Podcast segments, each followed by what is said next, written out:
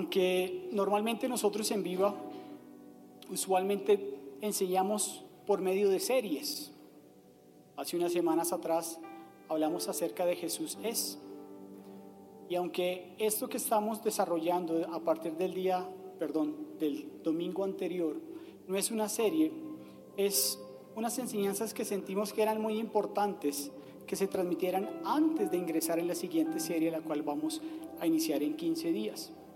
La semana pasada yo te hablé acerca de la cruz, que este símbolo en algún momento en la antigüedad se convirtió en un instrumento de dolor, de sufrimiento y de sacrificio.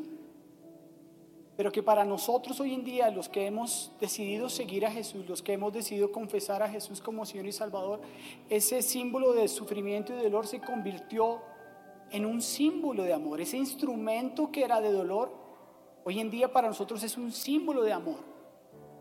Y hablamos que en las historias que yo te compartí de Lucas 23, que estaban paralelas a la muerte de Jesús, donde estaban esos dos bandidos, esos dos malhechores, y también un par de soldados a la cruz del Calvario, jugándose con suertes, sus vestiduras estaban tan cerca, porque estaban a simples metros de él. Un bandido a la izquierda, el otro bandido a la derecha. Y los soldados estaban ahí, arrodillados, sentados, no sé, pero ellos estaban tan cerca del acontecimiento más grande y más maravilloso que partió la historia de la humanidad en dos, pero a su vez estaban tan lejos de conocer al único y eterno y verdadero Dios. Y nos formulamos una pregunta, yo te formulé una pregunta, ¿cuál es tu condición actual? ¿Estás tan cerca tu corazón puede estar tan cerca, tu corazón está aún, sí, Señor, te creo, sé mi Salvador y mi Señor. Estás así de cerquítica, pero a veces también voluntariamente tomamos la determinación de alejarnos.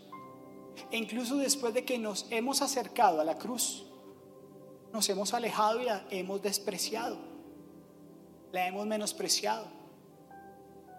Pero en ese símbolo ocurrió lo más maravilloso que nosotros hemos podido vivir, una relación con Jesús. Gracias Jesús. No hay otra palabra más que decirle nosotros gracias Jesús. Gracias por el sacrificio que hiciste en la cruz del Calvario. Gracias por entregarte voluntariamente por mi vida, por mi casa.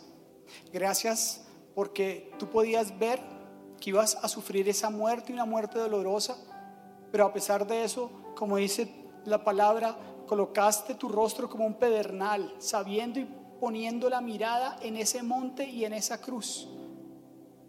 Y a pesar de eso, así fuiste voluntariamente. Y lo único que tú y yo a diario podemos decir y expresar con lo más profundo de nuestro corazón, al levantarnos, al caminar, al desayunar, en cualquier momento de nuestro día y de nuestra vida es, gracias Jesús. Gracias Jesús. Cuando podamos ver este símbolo de amor, no como un rito ni una tradición, entendiendo y sabiendo lo que Él hizo, ese sacrificio tan maravilloso, por decir gracias Jesús. Hoy en día entiendo y he decidido abrazar la cruz porque allí empezó mi amistad contigo, porque allí empezó mi relación contigo. Eso fue lo que aprendimos la semana pasada, eso fue lo que el Señor nos permitió traer para esta comunidad la semana pasada. Antes de iniciar en la enseñanza del día de hoy, yo quiero contarte algo que a mí me pasa. Probablemente a ti te pase parecido o similar. Y es si a mí me cae algo en la ropa, si me estoy comiendo un perro caliente y cae salsa de tomate, o me estoy comiendo una empanada de mi rey con ají, o me estoy comiendo lo que sea, una hamburguesa, lo que sea. Si a mi ropa llega a caer algo y se me mancha, para mí eso es una tragedia. Estoy siendo exagerado, por supuesto. Hay cosas que realmente son trágicas. Pero para mí es algo que digo, Dios mío. Hay manchas, escúchame bien, hay manchas que nos caen en la ropa que con ningún elemento pueden llegar a caer. Tú le echas Clorox y no se vuelve, no se quita, sino se vuelve blanca. Otros nos atrevemos a ponerle tiner, a quitarla con tiner o con gasolina. Es más, incluso nosotros hemos tenido que mandar algunas prendas que nos han manchado a la lavandería y ni siquiera en la lavandería caen ciertas manchas. no sé si a ti te pase la misma manera que me pasa a mí. Yo sufro con eso. Incluso hay personas que de pronto se acercan a mí sin conocer la respuesta que yo le voy a dar con una situación si le pasó. Se acerca Juli Espinosa y me dice, Pastor Willy, imagínese que se me, con la lasaña ahorita del bake sale, esa salsa deliciosa que estaba riquísima, se me ensució mi camisa blanca. ¿Con qué me puedo limpiar esa mancha? ¿Yo con qué me puedo limpiar esa mancha? Y yo miro muy atentamente la camisa de Juli, muy bonita, que tiene el día de hoy puesta. Le digo, Juli, yo tengo el secreto para que esa mancha salga. Tú le puedes echar gasolina y un fósforo. Sale. Sale porque sale. Ahí no hay mancha que valga. Que sale, sale. Y yo quiero leerte el siguiente pasaje. Y por supuesto, eh, hay cosas que yo te cuento de mi vida, anécdotas de mi vida, cosas de mi vida, y no se trata acerca de mi vida, pero hay ciertas anécdotas o hay ciertos sucesos que nos pueden pasar a nosotros de la misma manera que te pasan a ti, que sirven como un, un contexto o como algo para dar pie a lo que uno va a enseñar. Y quiero que estés bien atento porque con respecto al tema la, la mancha, vamos a desarrollar un poquito y luego vamos a entrar a lo importante. Lucas capítulo 23, verso 26. Estas son dos historias también que, para, que pasaron dentro del mismo libro de Lucas, dentro del mismo capítulo que hablamos la semana pasada. Pero aquí son dos totalmente diferentes. Lucas 23, 26. Cuando se lo llevaban a Jesús, echaron mano de un tal Simón de Sirene, que volvía del campo y le cargaron y le cargaron la cruz para que la llevara detrás de Jesús. A mí me encanta ser peliculero. Yo hubiera sido un buen cuentero. Y a mí me encanta después de leer el texto, que en algunas ocasiones no nos dan tanta información, empezar a imaginarme, empezar a ver, porque de pronto el escritor no es tan específico. Entonces yo digo, ¿qué pasaría con este hombre Simón de Sirene? ¿Quién era Simón de Sirene? Y muchas veces no nos tomamos el tiempo porque o no nos interesa o realmente simplemente leemos que había un tal Simón de Sirene que estaba viendo cuando Jesús iba por la vía dolorosa, como algunos lo llaman. ¿Tú te imaginas la cantidad de gente que estaba agolpada? Tuvieron que haber sido cientos o miles de personas agolpadas en esa vía porque era el maestro. Y algunos no lo veían como el maestro y querían que lo mataran, querían que lo crucificaran. Y llega este señor, Simón de Sirene, seguramente corriendo, porque lo que nos indica la escritura es que venía del campo. Lo más probable es que Simón de Sirene fuera un agricultor. Y Sirene es una ciudad de, de África del Norte. Probablemente él o había llegado hace poco a Jerusalén o ya había estado radicado hace un tiempo. Pero él era de otra nacionalidad. Probablemente ejercía otro tipo de creencia y no sabía quién era Jesús, pero lo único que sí quería era llegar a no perderse ese acontecimiento. Chisme, chisme, ¿ustedes no han visto? Aquí pasa algo en la calle, uy, que le cascaron, le cascaron, y uno corre, yo quiero ver, yo quiero ver, yo quiero ver, yo quiero ver. A todos nos gusta. Y Simón de Sirene seguramente le pasó eso. Y el hombre, por sapo, por chismoso, por metido, ahí mirando así, le dijeron, venga mi hijo, usted, cargue la cruz. ¿Y yo por qué? ¿Yo por qué? Y este personaje no vuelve a aparecer más en la escritura. Pero yo me imagino ese momento porque Jesús ya había sido torturado, ya seguramente estaba sangrando. La cruz venía seguramente también sangrando, Y él probablemente al acercarse a Jesús se pudo haber tocado con él y al haber cargado la sangre se pudo haber manchado su ropa de sangre, sus manos de sangre. Pero él no sabía qué estaba pasando. Él no sabía qué estaba sucediendo en ese momento en su vida y más adelante qué iba a suceder para la humanidad. Pero él se manchó de esa sangre. Pero él de alguna manera no conocía en ese momento el valor de esa sangre. Simplemente por estar de espectador, de chismoso, le pidieron el favor, mentiras, lo obligaron a cargar la cruz, él la cargó y estuvo cerca del maestro. Y sus vestiduras, su mano, fueron llenas de sangre. ¿Sabes algo que yo he aprendido durante este tiempo haciendo estas enseñanzas y estudiando un poquito más? Cuando la cruz se cruza en nuestras vidas, nunca más volveremos a ser iguales. A este hombre, a Simón de Sirene, se le cruzó la cruz. Y muy probablemente yo metido en la historia, pensando un poquito más, al momento de cargarla, se manchó de sangre, se untó de sangre. Me puse a investigar un poquito porque soy curioso en eso y me gusta también la historia. Este hombre es el que posiblemente Pablo, más adelante, en el libro de Romanos, en el capítulo 16, habla acerca de sus dos hijos. El los dos hijos de él se llamaban Alejandro y Rufo. Imagínate lo importante que era un hombre de otra nacionalidad, africano, agricultor, que tuvo ese encuentro con el Señor, que tuvo la oportunidad, aunque fuera obligado, de cargar la cruz y haberse sido manchado por medio de la sangre. La fe de este hombre con el encuentro en la cruz que tuvo con él le cambió el rumbo de su vida y le cambió el rumbo y la historia de su familia. Porque más adelante Pablo dice, salúdenme a Alejandro y a Rufo salúdenme a Rufo y salúdenme a su mamá, a su madre, que ha sido como una madre para mí. Un hombre de otra nacionalidad, un hombre probablemente con otra fe o con otra creencia, un hombre que se encontró de un momento a otro con él. El rumbo de su vida y el rumbo de su historia se cambió, se fue transformado. Sus manos y su ropa fue tocada con la sangre de Jesús. Más adelante vemos en el mismo libro de Lucas, en el capítulo 23, versos 44 y 47, otro personaje que entra en acción.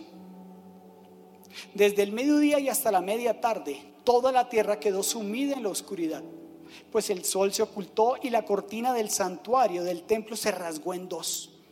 Entonces Jesús exclamó con fuerza, Padre, en tus manos encomiendo mi espíritu y al decir esto, expiró.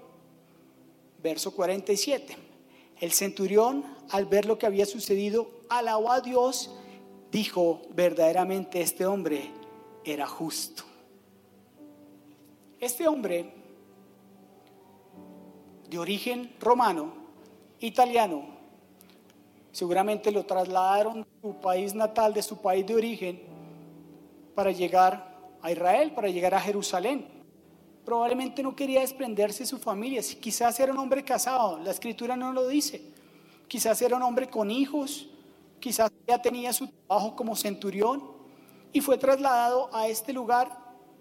¿Cuántos años no dice tampoco la escritura? Pero él también estaba de la misma manera que los bandidos y que los soldados a punto de presenciar el evento más maravilloso en la historia de la humanidad. Y fue tan impactante para él ver todo lo que estaba sucediendo porque habían crucificado cientos de personas. Pero cuando crucificaron cientos de personas, ninguna se oscureció el cielo, ninguna tembló la tierra.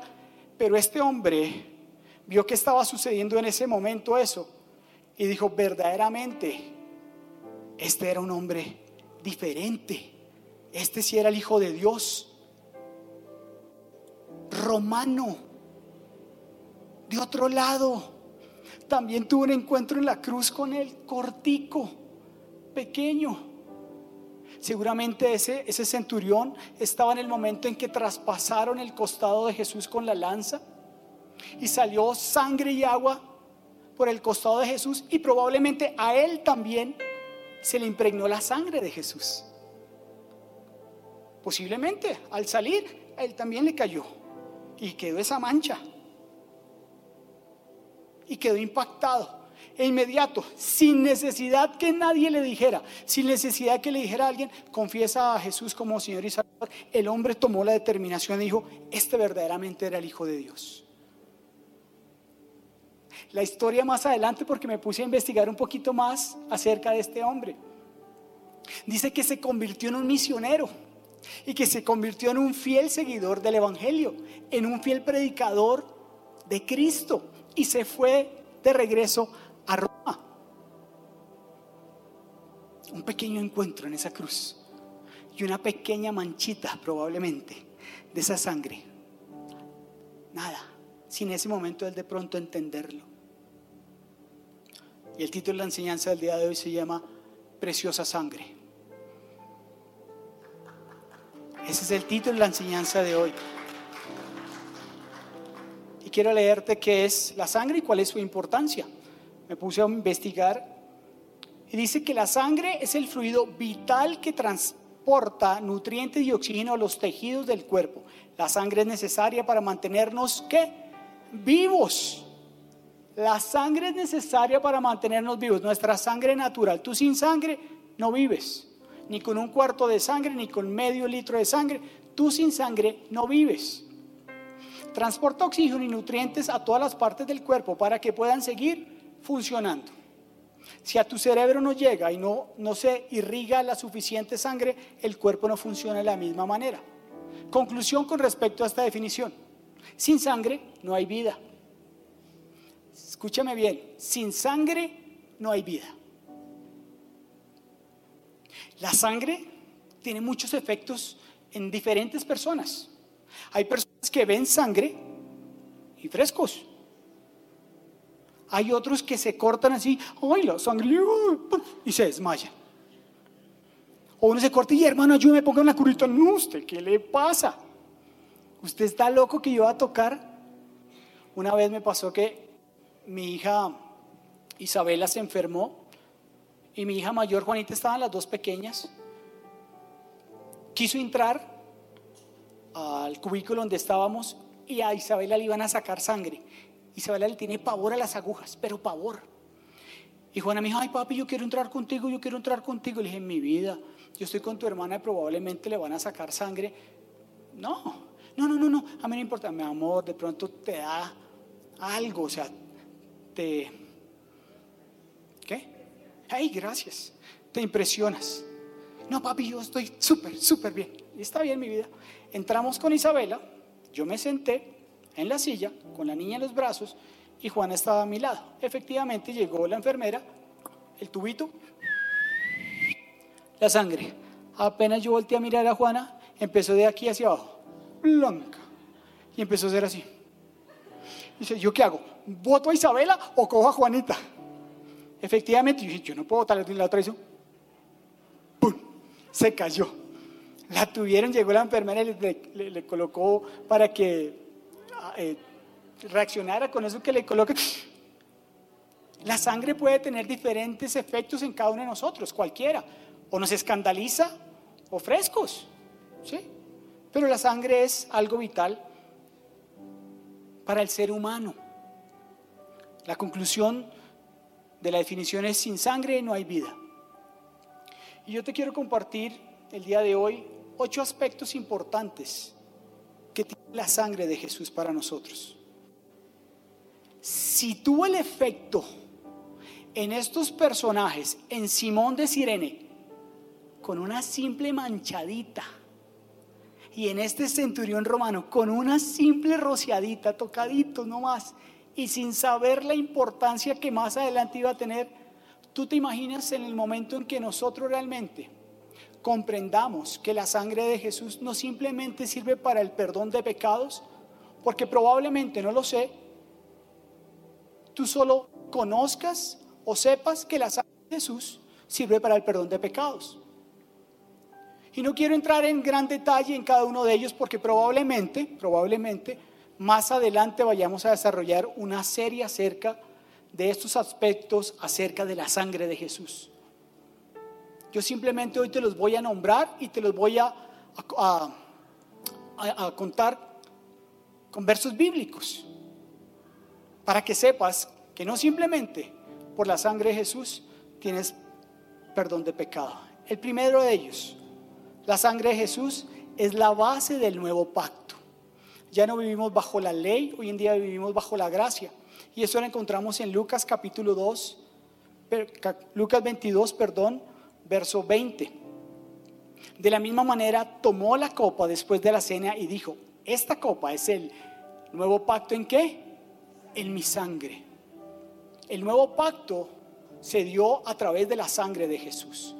Ya no vivimos bajo la ley, hoy en día vivimos bajo el nuevo pacto y este nuevo pacto se dio bajo la sangre de Jesús, que es derramada por ustedes. Entonces el primero de ellos es que nosotros vivimos bajo un nuevo pacto por medio de qué? De la sangre de Jesús. El segundo, la sangre de Jesús, ese es el fundamento de nuestra redención. Fuimos redimidos por medio de la sangre de Jesús. El precio que Él pagó por medio de la sangre nos compró a nosotros para que pudiéramos tener una comunión y una relación directa con el Padre. Efesios capítulo 1, verso 7. En Él tenemos redención mediante qué? Su sangre. El perdón de nuestros pecados conforme las riquezas de la gracia. Otro aspecto importante es la sangre de Jesús nos reconcilia con Dios. Qué tremendo es que, podamos estar entendiendo y recibiendo esto. Que no es simplemente una mancha, que de la misma manera que la sangre que fluye por nuestro cuerpo nos da vida, la sangre de Jesús tiene poder y es la que nos da también vida a nosotros. Tercer aspecto, la sangre de Jesús nos reconcilia con Dios. Colosenses 1, versículos 19 y 20. Porque a Dios le agradó habitar en Él, en Jesús, con toda su plenitud. Y por medio de Él, de Dios, reconciliar consigo todas las cosas. Imagínate, a Dios le plació habitar en Jesús con toda su plenitud. Toda su, imagínate la plenitud de Dios. Imagínate, ponte a pensar un poquito, sé imaginativo como yo. La plenitud de Dios en la persona de Jesús. Y dice que por medio de Él él quiso reconciliar todas las cosas y dentro de todas las cosas que están en el cielo y en la tierra estamos tú y yo.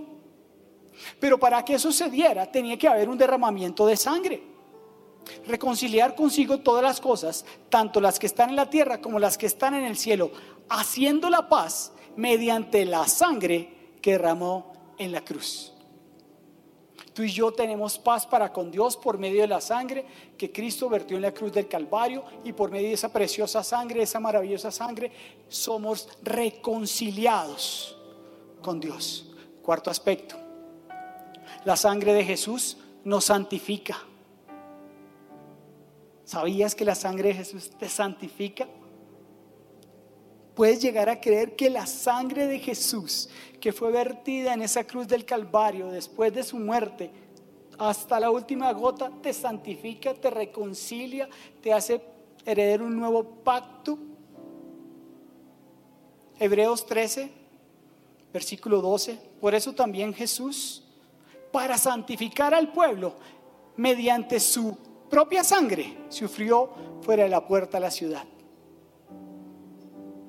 Mediante su propia sangre, Él nos santifica para santificar al pueblo.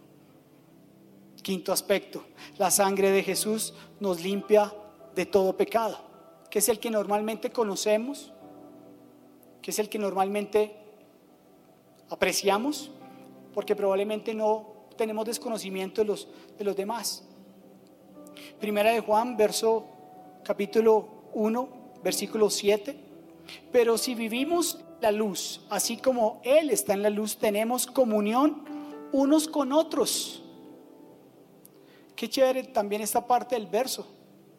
Dios vive en la luz, dice, y como Él está en la luz, por Él estar en la luz, tú y yo tenemos comunión los unos con los otros. Es por medio de estar en la luz que tú y yo podemos relacionarnos también. Y todo eso se dio aquí. Empezó aquí, en este símbolo de amor. Aquí Él fue crucificado, fue muerto y fue derramada absolutamente toda su sangre para que tuviéramos todos estos beneficios de estos aspectos que te estoy compartiendo en esta mañana. Y la sangre de su Hijo Jesucristo nos limpia de todo pecado. El embarradón que cometiste ayer, la sangre de Jesús te lo limpia. El embarradón que vas a cometer más adelante, que lo vas a hacer seguramente, esa sangre te limpia. Ese es el poder de la preciosa sangre de Jesús. Pero es el que normalmente conocemos. Siguiente aspecto. La sangre de Jesús nos acerca a Dios. Efesios capítulo 2, verso 13. Pero ahora en Cristo Jesús a ustedes que antes estaban lejos, ¿recuerdas? Tan cerca, pero tan lejos. Pero ahora aquí el libro de los Efesios nos dice lo contrario. Efesios 2.13. Pero ahora en Cristo Jesús, a ustedes que antes estaban lejos, Dios los ha acercado mediante la sangre de Cristo. Si en algún momento de tu vida tú dijiste, yo fui el que me acerqué a Dios, Él no me buscó. Yo que soy tan bueno y tan chévere, quise hacer parte de la familia de Él y le dije, oye, quiero ser parte de esa gente. Yo quiero, yo soy tan bueno que yo tengo derecho a estar dentro de tu familia. Si en algún momento has tenido ese pensamiento, aquí queda totalmente debatido. Dice, Dios los ha acercado mediante la sangre de Cristo. Imagínate ese amor tan grande y tan maravilloso que tiene Dios para contigo, para conmigo y para nuestra casa y para nuestras generaciones que más adelante van a venir, que Él tomó la decisión de reconciliarse con nosotros, de redimirnos, de justificarnos, de hacernos parte de un nuevo pacto, de limpiar nuestro pecado por amor a nosotros, a Dios, creador del cielo, de la tierra, que tiene toda la plenitud de Él en Cristo Jesús. En algún momento tomó la decisión de acercarnos a Él por medio de la sangre de su Hijo Jesucristo. Esas son cosas que nosotros tenemos que verdaderamente aprender a valorar, a respetar, a honrar, a no menospreciarlas, pero no me quiero adelantar. Otro verso con respecto a esto, Hebreos capítulo 10, verso 19. Así que, hermanos, mediante la sangre de Jesús tenemos plena libertad para entrar en el lugar santísimo. ¿Sabías que antes los únicos que podían entrar al lugar santísimo eran los sacerdotes? Y tenían que hacerlo por algún tiempo pequeño. Porque si las personas que estaban afuera estaban viendo que se demoraban mucho y dijeron, uy, este man no aguantó la presencia de Dios. Hoy en día tú y yo tú y yo, por medio de esa sangre, de esa preciosa sangre, podemos tener acceso al lugar santísimo. Podemos ir delante del Padre y decirle, gracias Padre, porque por medio de la sangre de Cristo Jesús yo tengo acceso directamente a ti. Por medio de Jesús yo puedo relacionarme contigo. Ya no tengo el miedo de que me voy a enfrentar y te voy a ver cara a cara y posiblemente me muera, como probablemente podía pasar con algunos de sus sacerdotes. Hoy en día tenemos plena confianza de entrar delante de su presencia con alegría, con gozo, Señor. Padre, gracias porque tú me permites entrar delante tuyo por medio de la sangre de Cristo Jesús. Gracias, Padre. Eso hace la sangre de Jesús, esa preciosa sangre, esa poderosa sangre como lo cantamos en esta mañana. Es increíble, es maravillosa. Dona sangre te sacan un litrico, dos litricos, y sale uno así. Yo voy a donar sangre, me colocan la aguja y mis venas se esconden. Y duro ahí horas enteras. Y así todo, vale. Salgo ahí, tome leche. Y me quitaron un litrico de sangre. Un litro para darle y de pronto ayudar a una persona que tenga vida física. pero el derramamiento de sangre de Él nos dio una vida nueva, una vida espiritual. Entendámoslo, aprovechémoslo, disfrutémoslo.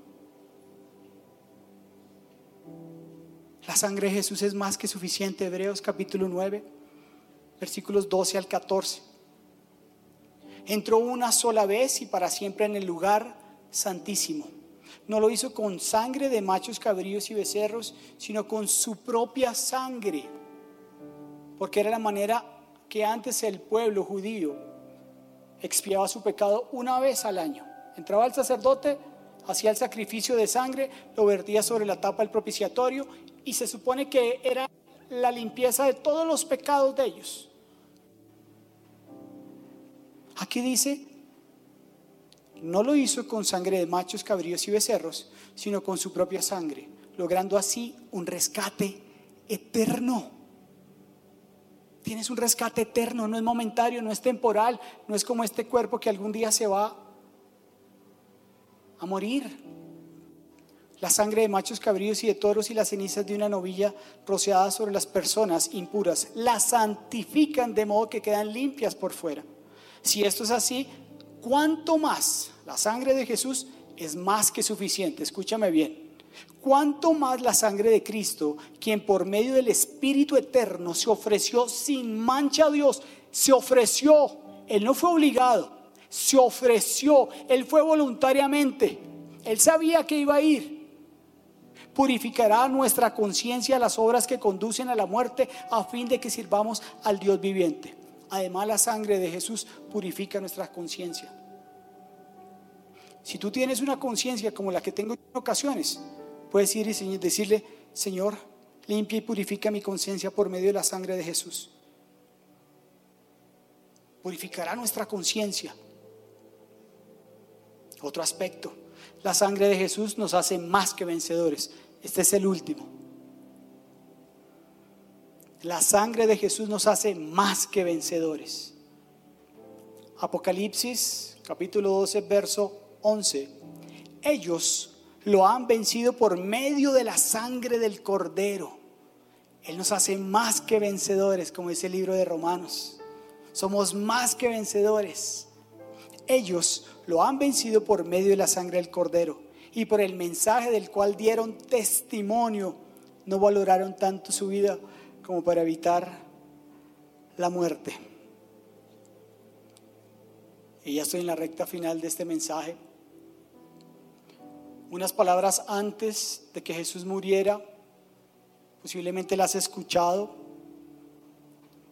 Él dijo, consumado es, tetelestai, una palabra griega que se utilizaba para cuando los siervos iban delante de sus amos y lo que querían decirle o querían expresarle era que la obra que les habían encomendado o dado había sido finalizada. Y él en la cruz del Calvario, antes de morir, dice, Tetelestai, consumado es, finalizado es. Sabes que en estos días tuve que leer una carta de, de un individuo donde él decía, yo he hecho, yo sí hago, yo sí he hecho escuelas, yo sí he ayudado a infinitas organizaciones, yo soy el mejor, yo soy el más bueno, yo soy increíble, yo soy maravilloso. Y probablemente de la misma manera que a este hombre, a ti y a mí nos ha pasado esas situaciones. Y ponte a pensar si no ha sido así. Si probablemente tú no has juzgado a otra persona y has dicho, yo soy mejor que él porque yo sí oro, yo sí ayuno, yo sí diezmo, yo sí ofrendo, yo sí voy a la oración de madrugada, yo sí sirvo, yo sí hago caso, yo sí llego temprano, yo soy mejor que Cristina, yo soy mucho mejor que ella. Yo sí doy buenos consejos. Yo sí tengo el tiempo para escuchar a la gente. Yo sí tengo el tiempo para ir a visitar a las personas, a orar por los enfermos. Yo sí lo hago. Yo soy maravilloso. Yo soy increíble. Yo soy extraordinario. Yo sí, yo sí, yo sí, yo sí. Soy súper guau. Súper guau. Ayer me hice las uñas allá en súper guau. Para que mi esposa me encontrara más de bonito. Y me quieto, pero bueno. ¿No te ha pasado? ¿Tú no has puesto a pensar? No tienes que responder, pero ponte a pensar en tu cabeza. ¿Has creído eso? Yo soy mejor deportista, yo soy lo mejor. Pero oye, después de que leí esa carta y entrando me di una piedra y eché un par de abrazos, te lo tengo que confesar, qué tristeza.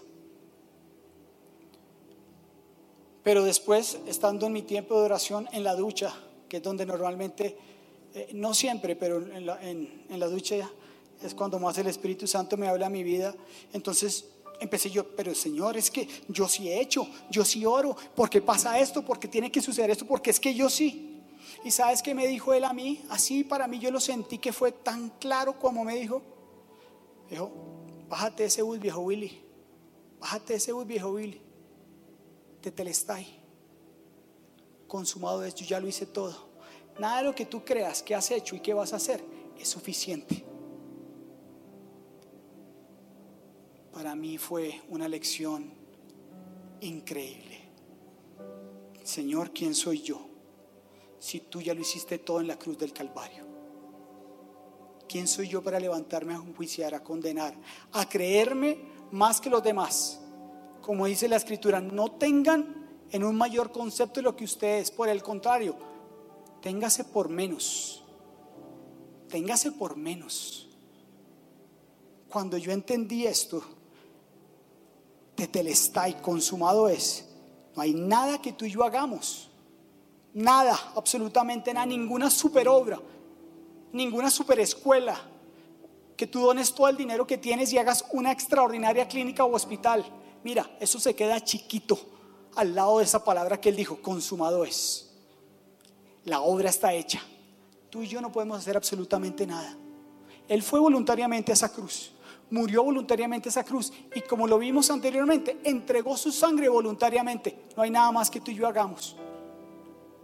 Así que, amigo, amiga, hermano, hermana, si en algún momento has tenido ese pensamiento, recuerda las palabras de Jesús en la cruz. La obra ya está toda hecha. Tú y yo como iglesia tenemos que aprender a disfrutar de los beneficios de la, de la sangre de Jesús. Tú y yo como iglesia que somos, como sus herederos, como esa nación santa, tenemos que aprender a conocer estos aspectos que yo te leí el día de hoy, que probablemente, como te lo dije, más adelante los vayamos a desarrollar a un poquito más de profundidad. Y no quedarnos simplemente con, Señor me perdonó por medio de su sangre, suficiente. Pero acuérdate, eres redimido, eres reconciliado, eres parte de un nuevo pacto eres justificado.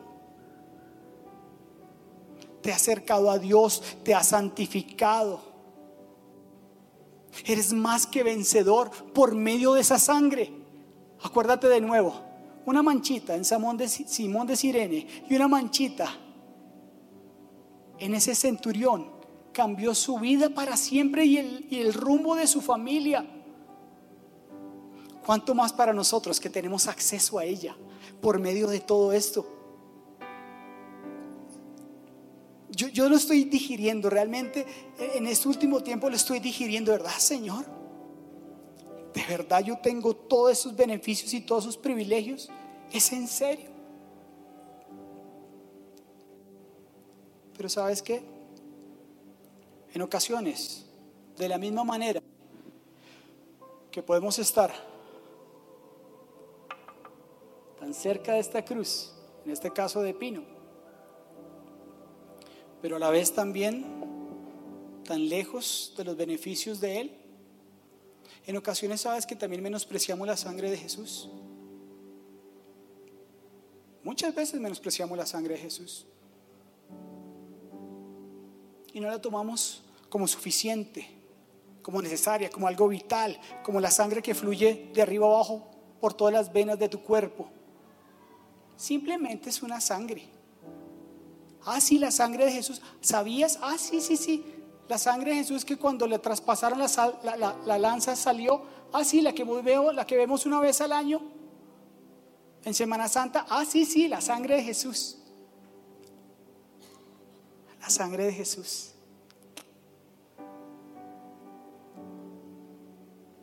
Déjame leerte lo que dice Hebreos en el capítulo 10,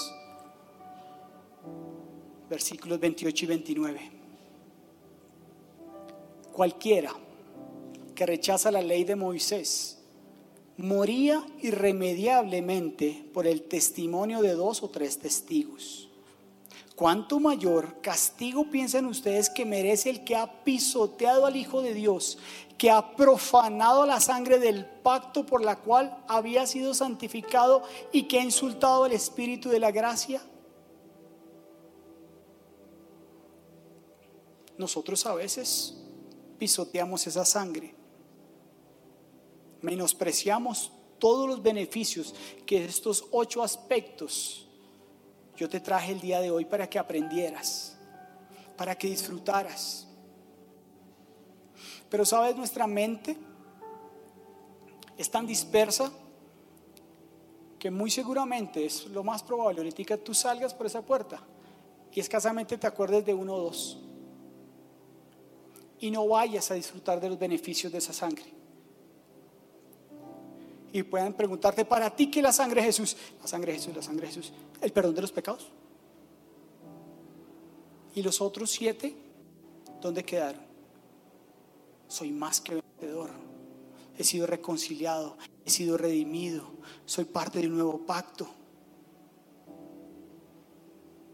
Me he acercado a Dios. Es más que suficiente para mi vida. Esa sangre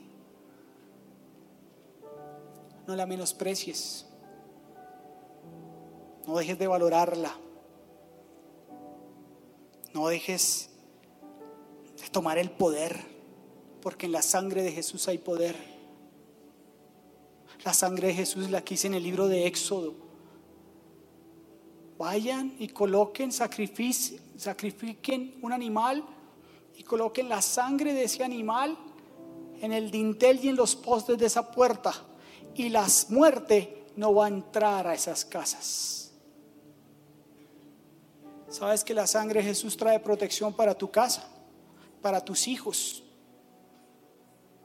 ¿Sabes que la sangre de Jesús no es cualquier gotica que vemos allí al lado del Banco Caja Social cuando están pidiendo donaciones de sangre? No es tu sangre, no es mi sangre, es su sangre. Es su sangre. Y quiero concluir con esto. Por su sangre somos liberados del pecado para servir al Dios vivo, para glorificarle y para gozar de Él por una eternidad.